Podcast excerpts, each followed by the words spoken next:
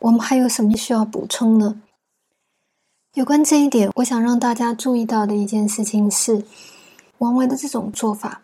他是不是就真的已经能够完全的做到让王维自己本身确实也感觉到满意的一种程度呢？可以想见的是，这种做法当然是争议了非常多的材料跟可能性在这里面。可是，如果所有的成分全部都只止于此的话，他始终还是没有办法看到超乎他本来已知的、本来能力所能够及的范围之外的更多的东西。所以，比如说像谢灵运，为什么他需要依托在这个山水？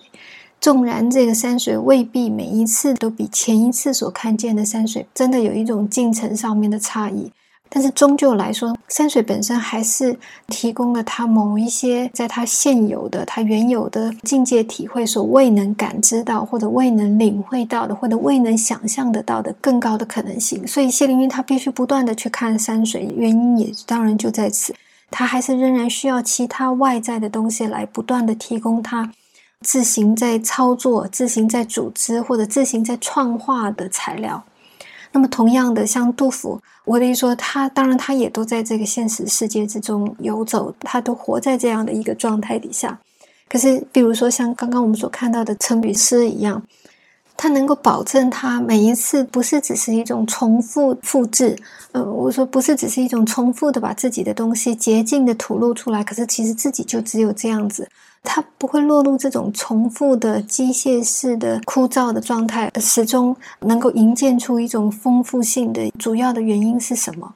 当然，正是因为他其实并不那么的仰赖他自己对一个东西的认知跟分析。而是靠着这个事物，它本来在这个世界当中，它跟其他东西偶然的同时的并线或者连接，或者它们的种种的这个交涉，就好像今天小雨是出现在一个早晨的光线之中，还是今天这个小雨是出在一个风雷交加的状态底下，这些偶然伴随着这个 A 所出现的种种不同的这个 B，都可以带领着杜甫。缔造出一个他原先没有预料到的、原先未经安排跟设计的，可是却无穷尽的可以延伸、无穷尽的可以交汇而成的这种风景。那么，所以如果王维的努力每一个都是非常非常自觉而意识的，没有一步放松的去致力雕琢而构成的的时候，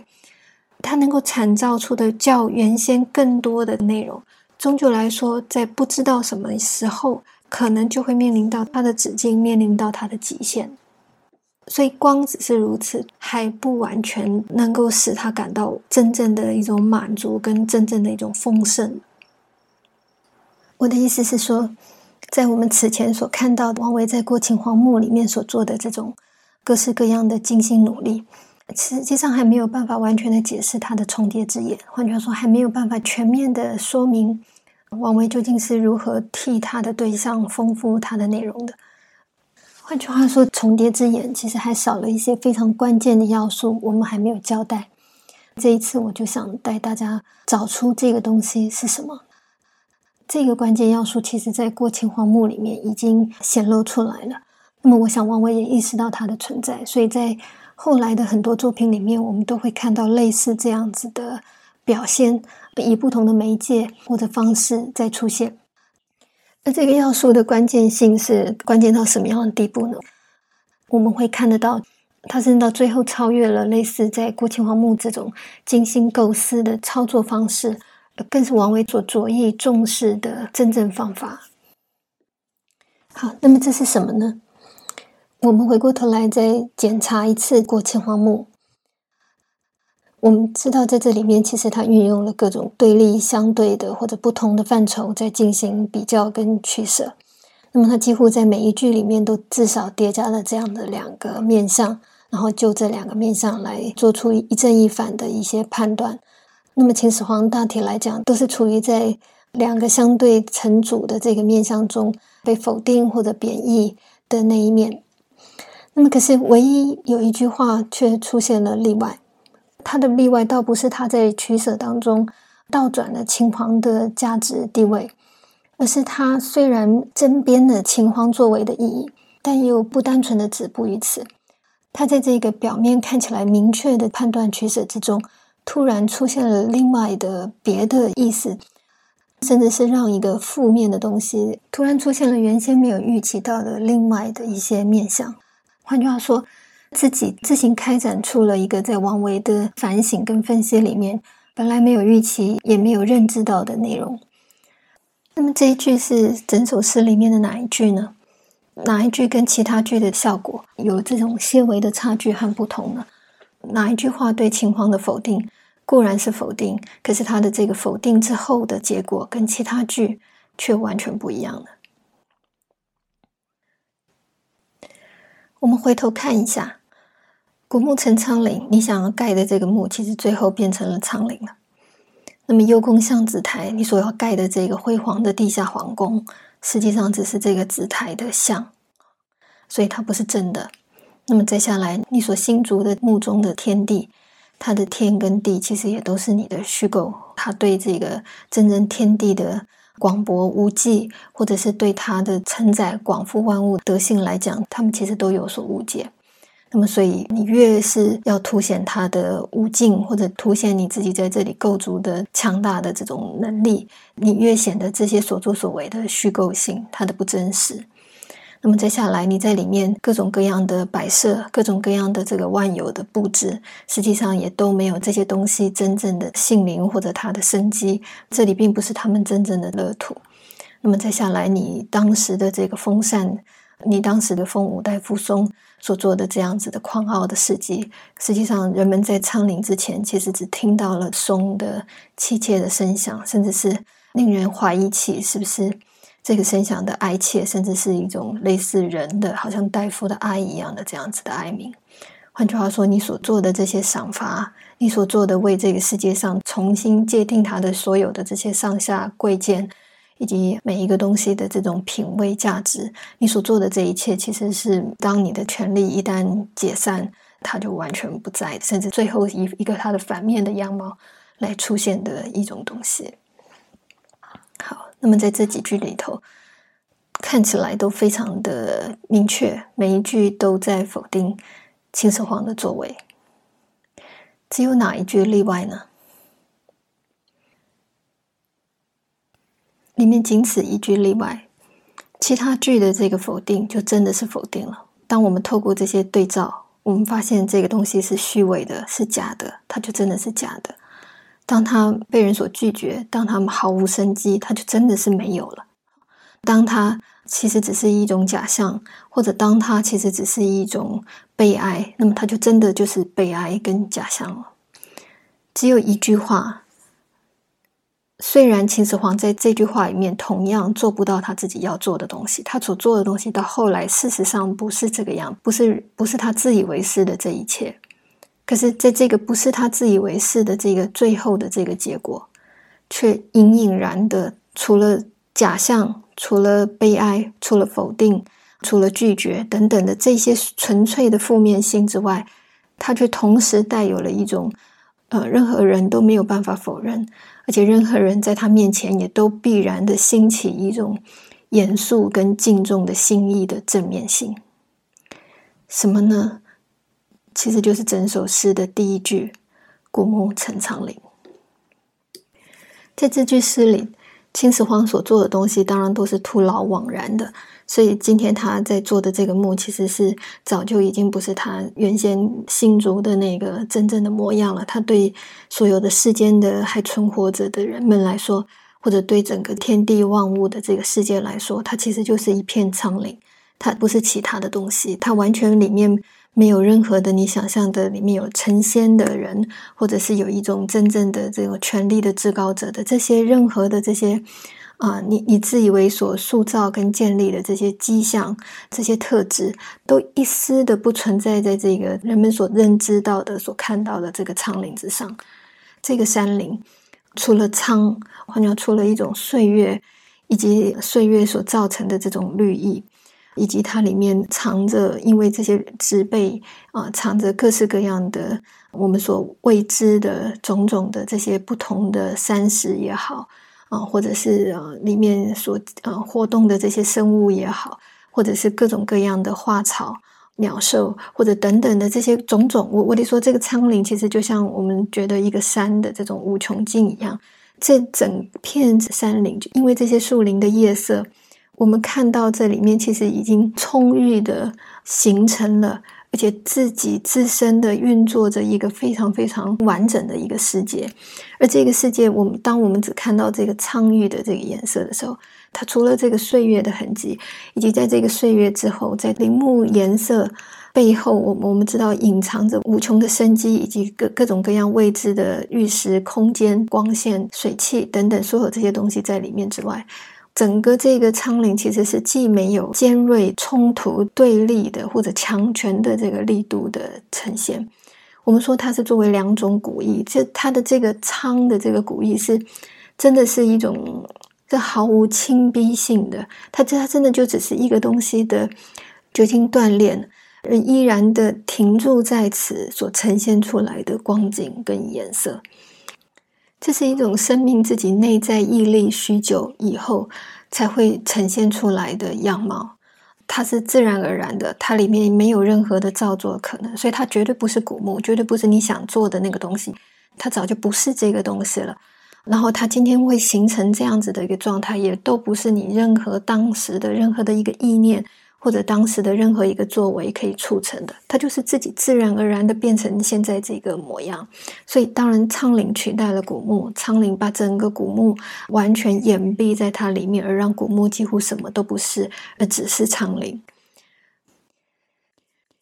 自然在这里取得了绝对的胜利。我们也透过这个自然形成的这个苍岭，看到一种比秦始皇企图让自己。权力以及他的生命永垂不朽的这个强大的意志力，看到比这个意志力要更高的、更强韧的一种真正能够跨越、能够横亘整个这个时光的真正的岁月，或者是在岁月当中真正的一种完成跟成熟的样貌。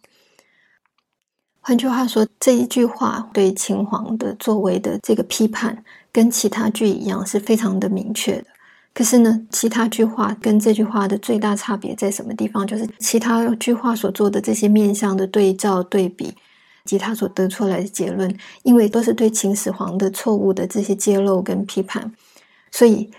得出来的这个结果。虽然是让我们看到一个真正的真相究竟是什么，看到一个真正有价值的东西是什么，可是基本上来讲，他们都落在一个负面的情况底下，一个否定的一个情况底下，而没有其他。换句话说，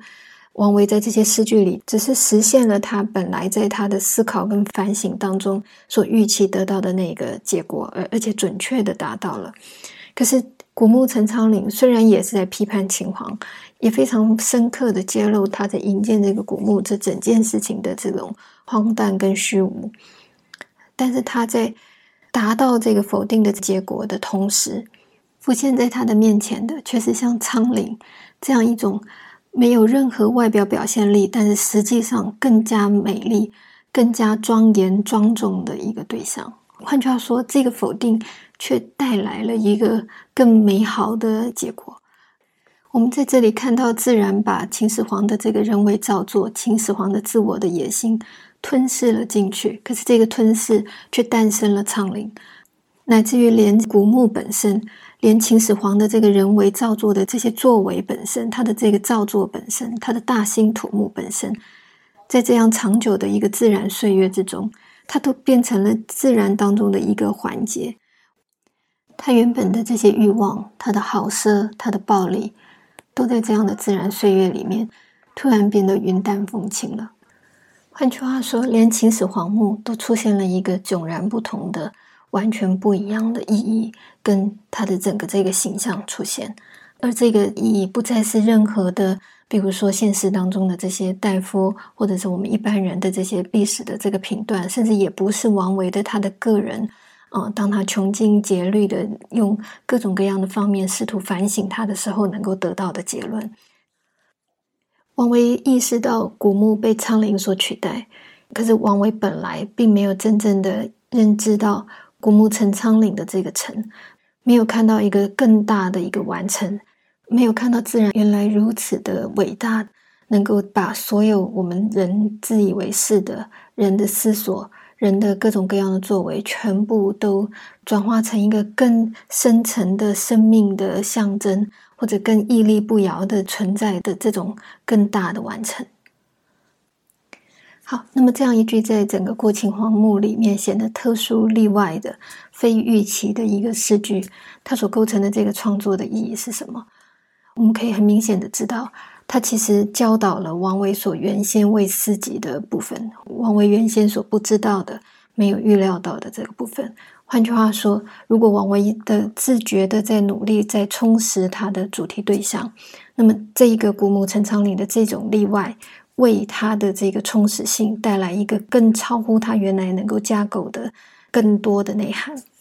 而这个内涵甚至是令人令王维必然要感叹的，因为这个内涵完全是正向的，它不是单纯只是思维在反省、在检讨的时候的那个对错是非的价值的这一类型的东西，它跳脱了这些明确的价值规范。而去到一个更宽阔的，但确实也是在内容上更为深层的、不充实的一种状态。我们可以说，直到这样子的现象，或者直到这样的效果，直到这样子一个真的在意涵上面为他的这个诗篇开启了一个真正完全全新的可能性的时候，王维的这个重叠之眼才真正确立完成。那这样一种意外的果实的获得。当然，我们可以说，因为它不是王维所原先啊计划好的，它是在整个这个写作过程当中自行的浮现出来的。所以就这一点来说，因为就它不是一个经过计划的一个成果来讲的话，那么这个成果的有无，能不能得到这样子的一个幸运的这个新的境界的开展，这个就貌似是一种偶然的心会的结果。那么可是。如果我们把它跟啊之前我们讲，比如说杜甫的晨光啦等等这一种也在诉诸偶然的一种扩充跟连接，我们把它这些做法来对比的话，我们应该注意到的事情是什么？就是杜甫的这种偶然，就真的是扣紧在这个现实当中的这些偶然的所有这些东西的呈现，以及他们的交逢、他们的交汇。那么，可是王维的这一种，他的这种非预期性，他的这种。不是一种必然，一定在一个作品里面一定能够啊自行经营的出来的这一个面相，它却不是一个纯粹诉诸在现实上可以，因为这些各种各样现实当中所存在的物件或者因素，他们不定时的或者没有任何明确的因果的，只是单纯因缘际会就能够出现的东西，它也不是这样子的一种纯粹的偶然。因为很明显的可以看到，当古墓古墓成苍岭，虽然不是王维事先所体悟得到的，可是它作为一个自然的深层的道理，它终究是道理。换句话说，它这里面没有任何任意的成分的，它势必必然会古墓会成苍岭的，它势必会导出一个这样子的结果来的。这是什么意思呢？换换句话说。王维的这个壮士偶然的最关键的重叠之眼的生成，其实建基在一种什么样的前提之下？就是建基在他先前殚精竭虑、他的自觉的这种主动的努力之上。建基在之前分析这一切东西，把所有东西尽可能的灌注在里面，在里面追求一种真正的价值上面的明确的定位的，在所有的这一切自觉的努力，以这个东西作为前提，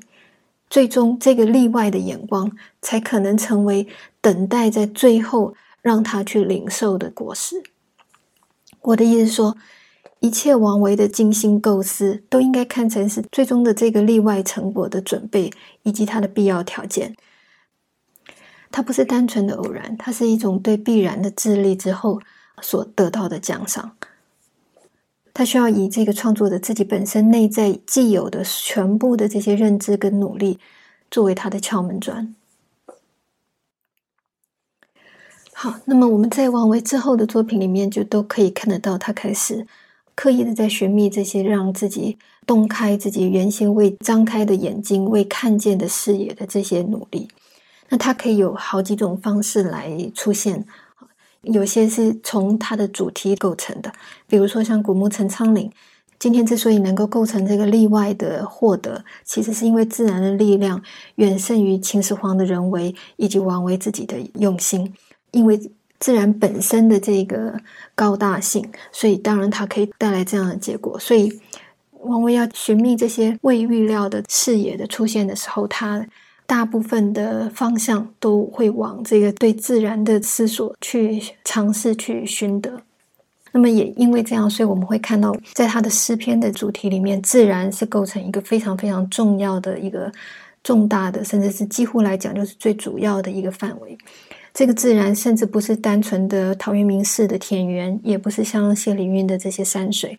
因为山水跟田园虽然都有自然的成分，但它们不是真正自然作为自然的真正的意思。因为你看古木城苍岭，这个其实完全是一个人工化的一个建筑的后来的一种转变变化。换句这里面有田园，这个真的是一个非常现实的权势利益的一个作为所造，可是它经久之后所出现的一个结果。所以像古木这样的东西，或者古木所成的苍岭的这样的东西，既不是田园。它也不能说是一个单纯的山水，因为就算是苍岭，它也没有任何山水的特殊的这种形姿、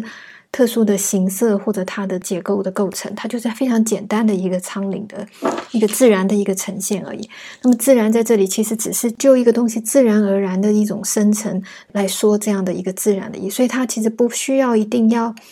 安排在一定的景物或者一定的这种呃地区啊一一定的地形或者一定的某一些环境来构成，自然可以在各种各样的地方都呈现。或者反过头来说，当王维在看田园的时候，王维在看山水的时候，他所重视的，他所关注的，也就不见得一定是农耕的或者一种素朴的生活的这一种，究竟来讲还是是一种人间生活的东西。他所着意的也许就不会是这样的一个面相，而是他的自然这一面。同样在山水当中，他看到的也就不是山水，不是这些山水的形构，而是山水当中的自然性，或者是类似这种非预期到的、更远胜于我们自己的私利所能够及的那些自然而然而行诸出来的种种新的开拓性的这个视野，这个变成他所重视的一个主题——自然。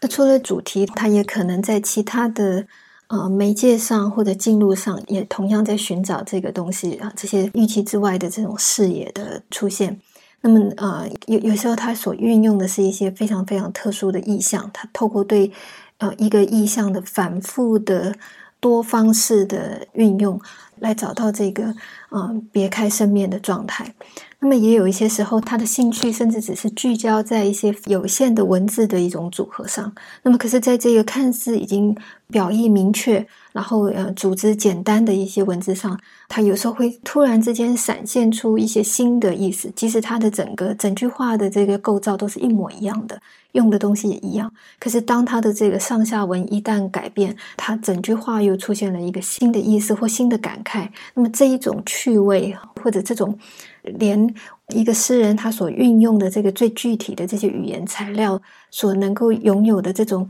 自行开展自身意义的这种生动性，这个也会是王维屡屡关注的着力的一些地方。